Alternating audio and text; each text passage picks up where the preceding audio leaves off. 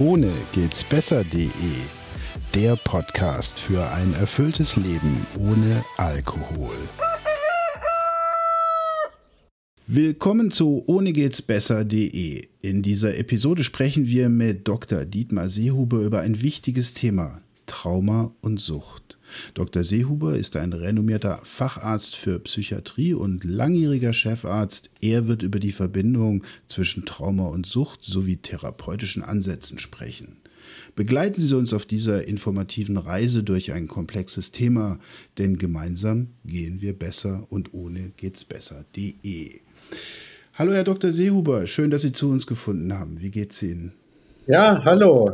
Schön. Super. dass es klappt. Bitte geben Sie doch unseren Zuhörern einen Einblick in Ihre langjährige Erfahrung und Ihren Beitrag zur psychiatrischen Versorgung. Also ich bin ja jetzt mittlerweile ein älteres Semester, das heißt, ich habe etwa 40 Jahre Erfahrung in Psychotherapie, Psychiatrie, Kinder- und Jugendpsychiatrie hinter mir in verschiedenen Kliniken und war zuletzt äh, eben 24 Jahre in der Klinik Hoher Markt tätig habe dort ähm, intensiv mit Erwachsenen gearbeitet, äh, viel mit Suchtpatienten, aber auch mit anderen Störungsmustern. Ähm, davor war ich in der Kinder- und Jugendpsychiatrie. Also ich habe mich immer als Psychiater für alle Lebensalter und Lebensspannen und Entwicklungen verstanden und habe verschiedene Psychotherapieausbildungen gemacht, wie man das halt so macht und bin dem Thema Trauma und den Folgen für die Biografie, für das weitere Leben eigentlich immer begegnet in, in meiner äh, Ausbildung, in meiner beruflichen Laufbahn. Ja, dann lassen Sie uns doch gleich einsteigen. Was ist denn eigentlich ein Trauma? Welche Rolle spielt es äh, in der psychischen Gesundheit? Also wichtig zu wissen ist, dass es ja nicht das Trauma gibt, sondern es gibt verschiedene ähm, verschiedene Traumatisierungsebenen. Traumatisierung kann eher emotional sein, kann körperlich sein, kann natürlich auch äh, durch sexuelle Gewalt, durch sexuelle Übergriffe äh, geschehen. Das ist das, was häufig in den Vordergrund gestellt wird, aber es ist nicht die einzige Form von Traumatisierung. Wichtig zu wissen ist die Häufigkeit. Ja, wenn man mal Erwachsene befragt, dann erzählen die, dass etwa, äh, dann erzählen etwa 20 Prozent bis 30 Prozent, äh, dass sie über solche traumatisierenden Erfahrungen, äh, dass sie die erlebt haben in ihrer Kindheit. Und was dann eben wichtig ist zu wissen, dass Traumatisierung in der Kindheit eben ihre Spuren hinterlässt und sich auf das ganze weitere Leben auswirkt. Das heißt, wenn jemand Traumaerfahrung gemacht hat, dann hat er ein höheres Risiko, körperliche Erkrankungen zu erleiden. Das weiß man heute, gibt es ja viele Studien dazu, zum Beispiel Herz-Kreislauf-Erkrankungen, Atemwegserkrankungen und so weiter. Aber eben auch natürlich seelische Störungen, seelische Erkrankungen, das wäre denn jetzt mein Bereich. Und dazu gehört zum Beispiel die Entwicklung von Depressionen, die Entwicklung von Angst, aber auch die Entwicklung von Sucht, unser äh, Thema eben heute. Und wenn man sich fragt, warum ist das eigentlich so, dann kann man sagen, Menschen mit Trauma-Hintergrund haben häufig ähm, ein schlechteres, sage ich mal, Gesundheitsverhalten, schlechtere Selbstfürsorge, die sind nicht so in der Lage, sich wirklich gut um sich zu kümmern, um ihre Gesundheit. Das ist ein Thema. Und das andere, was man auch ganz gut weiß, ist, dass ähm, Menschen mit Trauma-Hintergrund eben eine wesentlich schlechtere Stressregulation haben. Das heißt, die können Stress nicht so runterregulieren und leiden häufig auch dann zum Teil lebenslang unter schweren Stresszuständen, die auch kaum abklingen können. Und das ist dann eine Belastung für das weitere Leben. Das habe ich aber schon viel erzählt. Aber sehr interessant. Und bevor wir jetzt vielleicht auch zu den therapeutischen Ansätzen kommen, würde uns natürlich schon noch interessieren, was ist denn die Ursache ähm, von Sucht in Verbindung mit Trauma? Warum kommt es denn zu diesem Zusammenhang überhaupt? Also zunächst mal ist, glaube ich, wichtig, dass man sich die Zahlen auch nochmal anguckt. Ähm, also die Wahrscheinlichkeit, ich habe mir das nochmal rausgeschrieben, die Wahrscheinlichkeit, ähm, eine Alkohol- und Drogenabhängigkeit zu bekommen, ist um 6,5-fach erhöht, wenn man eine Gewalterfahrung in der Kindheit hat. Also das muss man sich mal klar machen. Und umgekehrt, wenn man jetzt alkoholabhängige Menschen befragt, also Erwachsene, dann berichten 30 bis 40 Prozent über Gewalterfahrungen in der Kindheit. Also das ist schon ziemlich massiv. Und ähm, wenn man sich fragt, warum ist das eigentlich so, dann kann man eigentlich zwei, ähm, sagen wir mal, zwei Linien ähm, finden. Das eine ist Menschen, die wie ich gesagt habe, in so einem Stresszustand sind, die übererregbar sind, die massive Ängste haben, die sich vielleicht auch bedroht fühlen, die kein Sicherheitsgefühl im Leben haben, äh, die neigen eben häufiger dazu, das Ganze mit Suchtmitteln zu betäuben. Also das nennt man dann Selbstmedikationshypothese. Also ich bin in Not, ich kann mich nicht aushalten, so wie es ist, und dann greife ich auf Beruhigungsmittel zu und Alkohol äh, oder auch Cannabis oder Benzodiazepine, das sind ja beruhigende Mittel. Die wirken ja auch sehr effektiv, sehr kurzfristig, sehr massiv. Das wäre die, die eine, sozusagen die eine Erklärung. Und die andere wäre, dass eben Suchtmittelkonsum ja ein Hochrisikoverhalten ist. Also Menschen mit ähm, Suchterkrankungen, die erleben ja häufig massive Traumatisierungen, Abstürze, äh, auch selber Gewalt. Also was da passiert im Verlauf von Suchterkrankungen, das ist ja ganz massiv. Ja, das heißt, da Traumatisierung zu erleben, ist sehr, sehr wahrscheinlich. Und deswegen auch da der Zusammenhang Sucht und Trauma. Ja. Was würden Sie denn als therapeutische Ansätze ähm, ins Spiel bringen, um hier Linderung und Besserung nachher zu verschaffen? Also wichtig zu wissen äh, ist erstmal, dass man beides erkennt.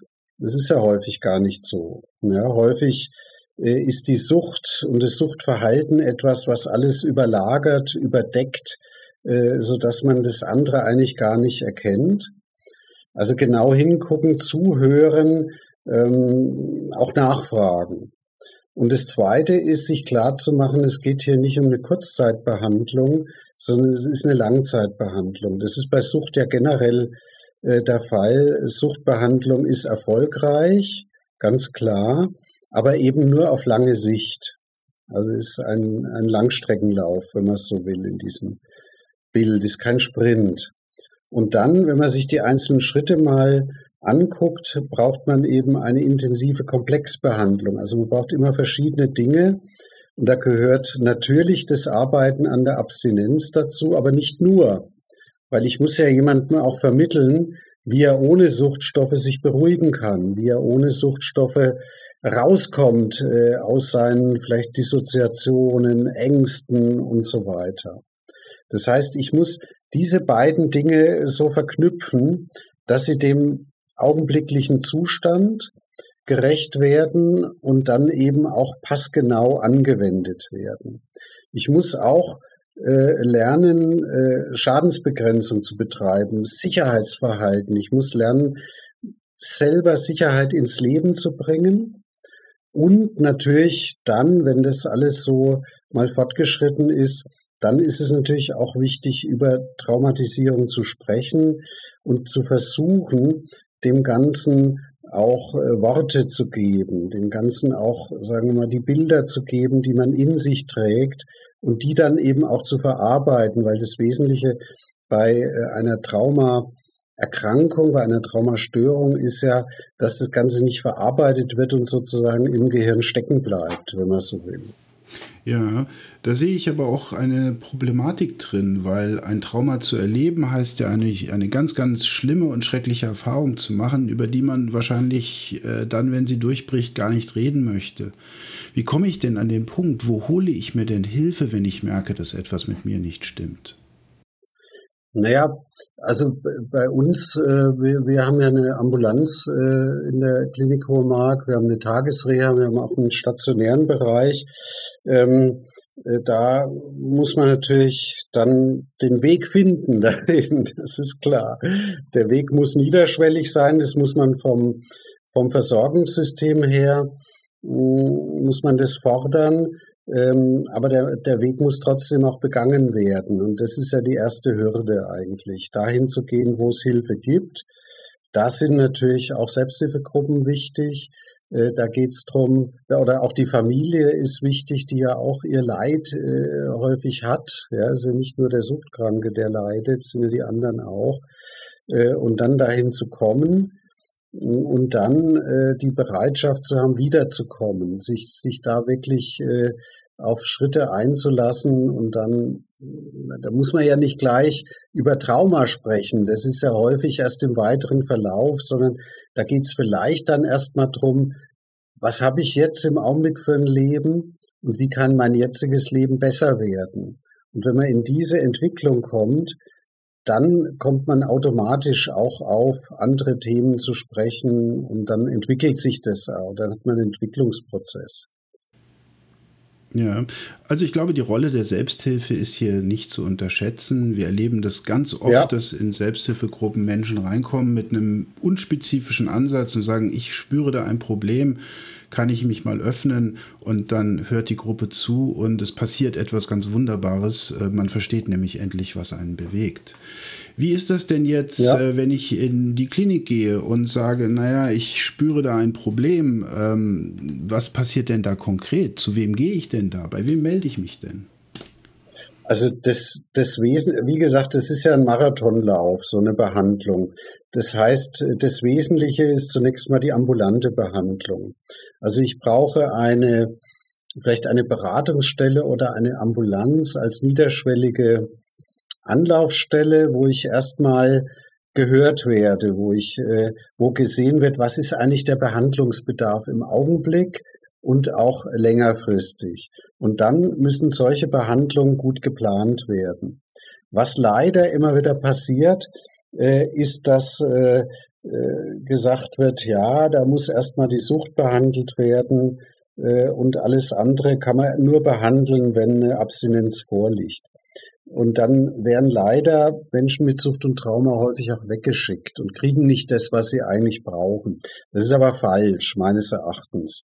Und deswegen gibt es zum Beispiel in der Klinik Hohe Mark, aber auch anderswo in Göttingen zum Beispiel äh, Stationen, die speziell sagen, wir wollen beides zusammen behandeln ähm, und wollen dann eben in unterschiedlichen Phasen der Erholung ähm, der körperlichen Erholung, der seelischen Erholung dann unterschiedliche Maßnahmen ähm, anbieten. Aber es ist nicht entweder oder. Es ist nicht entweder die Sucht oder das Trauma, sondern es ist beides und vor allem das Zusammenspiel, äh, das dann auch äh, angeguckt wird äh, und behandelt wird. Und das kann ich nur empfehlen. Also das klingt für mich, ich bin ja Laie ähm, und kein Mediziner, sehr einleuchtend, weil das eine hängt ja vom anderen ab und dann kann ich es auch nicht getrennt betrachten. Genau, ja, genau. Lassen Sie uns doch bitte, wir kommen in die Zielgerade, ein wenig über Prävention, Unterstützung reden. Ähm, was, äh, was haben Sie da noch im Angebot? Also wichtig ist ja, dass das Thema überhaupt auf die Tagesordnung kommt. Da hat sich ja wirklich in den letzten 30, äh, 40 Jahren wirklich ganz viel gemacht. Das Thema ist präsent in der Öffentlichkeit, in der öffentlichen Wahrnehmung. Das Thema kommt aus der Heimlichkeit und aus dem Schweigen heraus. Das ist schon mal sehr, sehr wichtig. Und das muss auch weiterhin erfolgen, unbedingt. Und da müssen wir alle Verantwortung übernehmen dafür, müssen Worte finden, Politiker müssen äh, auch äh, da die, den Prozess unterstützen. Wir müssen auch im Internet präsent sein und so weiter. Und äh, dann gelingt es auch aufzuklären, dann gelingt es vielleicht auch die Politik zu gewinnen. Und dann ist die Chance, dass Opfer ernst genommen werden. Weil das ist nämlich immer noch so wirklich so ein ganz Wunderpunkt, ganz schrecklich, äh, dass, dass Opfer schlecht behandelt werden, nicht ernst genommen werden ähm, oder auch bezichtigt werden, ja, dass sie äh, da irgendwas äh, Falsches sagen, jemand beschuldigen und so weiter. Und wenn das Schweigen aber gebrochen wird über dieses Thema, dann haben wir eine gute Chance. Und dann ist der nächste Punkt halt, dass die Hilfe gut zugänglich ist, schnell zugänglich ist, äh, für jeden zugänglich ist äh, und man auch wirklich problemlos an Hilfe kommt. Und das ist eigentlich der beste präventive Ansatz. Ja, das kann ich nur unterstreichen. Wir hören das ganz oft in der Selbsthilfe, auch wenn Trauma-Menschen kommen oder Trauma und Sucht, die äh, dann davon berichten, dass wenn sie sich öffnen wollten, über Charakterlosigkeit, Disziplinlosigkeit ähm, vorgeworfen genau. wurde. Nimm dich, ist doch, ist doch ja, nimm dich doch mal zusammen, mhm. das schaffst du schon. Äh, das funktioniert alles nicht. Das und das führt ja dann zur genau. Retraumatisierung genau. dann eher. Ne? Wir haben ganz oft die Erfahrung gemacht, dass wenn erkannt wird, dass es sich um ein Krankheitsbild handelt, es den Menschen hilft, weil mit Krankheiten kann man umgehen mit Disziplinlosigkeit, mhm. Charakterlosigkeit, wenn man das vorgeworfen bekommt, das sind so schlimme Vorwürfe, mit denen kann ich nicht arbeiten. Da habe ich kein Instrument. Mhm. Aber ein Krankheitsbild, da kann ich mich bewegen. Ja, sehr spannend. Ähm, was würden Sie denn unseren Hörern abschließend noch gerne mit auf den Weg geben, Herr Dr. Seehuber? Da kann ich äh, an das anschließen, was Sie äh, gerade gesagt haben. Also Trauma, das klingt vielleicht jetzt komisch, aber Trauma ist ja keine Krankheit, sondern Trauma ist etwas Schreckliches, was man erlebt, ein, also etwas, was einen völlig aus der Bahn kippt, eine Belastung und so weiter.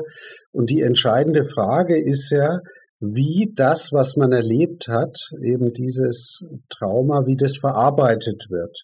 Und dann sieht man erst, äh, ob eine Erkrankung daraus erfolgt. Es gibt viele, viele Menschen, habe ich alles schon erlebt, die auch äh, wirklich schlimme Erfahrungen in der Kindheit oder auch im Leben gemacht haben, aber sehr reife, sehr gesunde, auch sehr stabile Menschen sind. Und das finde ich, finde ich auch wichtig, das zu betonen. Ja, ein traumatisierter Mensch ist nicht per se krank, aber er hat ein erhöhtes Krankheitsrisiko und es ist deswegen wichtig, weil äh, manche Menschen dann in diese Opfer, sage ich mal, in diese Opferidentität oder die, äh, diese Opfervorstellung so reinkommen oder auch reingebracht werden, dass das ganze Leben irgendwie aus Opfersein besteht. Und das wäre, glaube ich, nicht so gut. Es ist kein gutes Lebenskonzept, weil es geht ja im Leben immer um die aktive Gestaltung und auch in der Traumabehandlung geht es um die aktive Auseinandersetzung, um die Ressourcen, um die Frage, wie kann ich ein gutes Leben haben? Und das äh, ein, Leben mit, mit so einer Vorstellung, ich bin Opfer und wer immer wieder Opfer und nur Opfer, ist kein, keine gute Vorstellung, sondern ich habe was Schlimmes erlebt, ja, und ich habe aber auch die Chance, daraus trotz allem ein gutes Leben zu machen. Das ist wichtig. Das ist übrigens auch bei suchtmittelabhängigen Menschen wichtig, ja, dass ein Leben ohne Alkohol oder Drogen oder so wunderbar sein kann. Ein ganz tolles Leben kann das sein, gar keine Frage.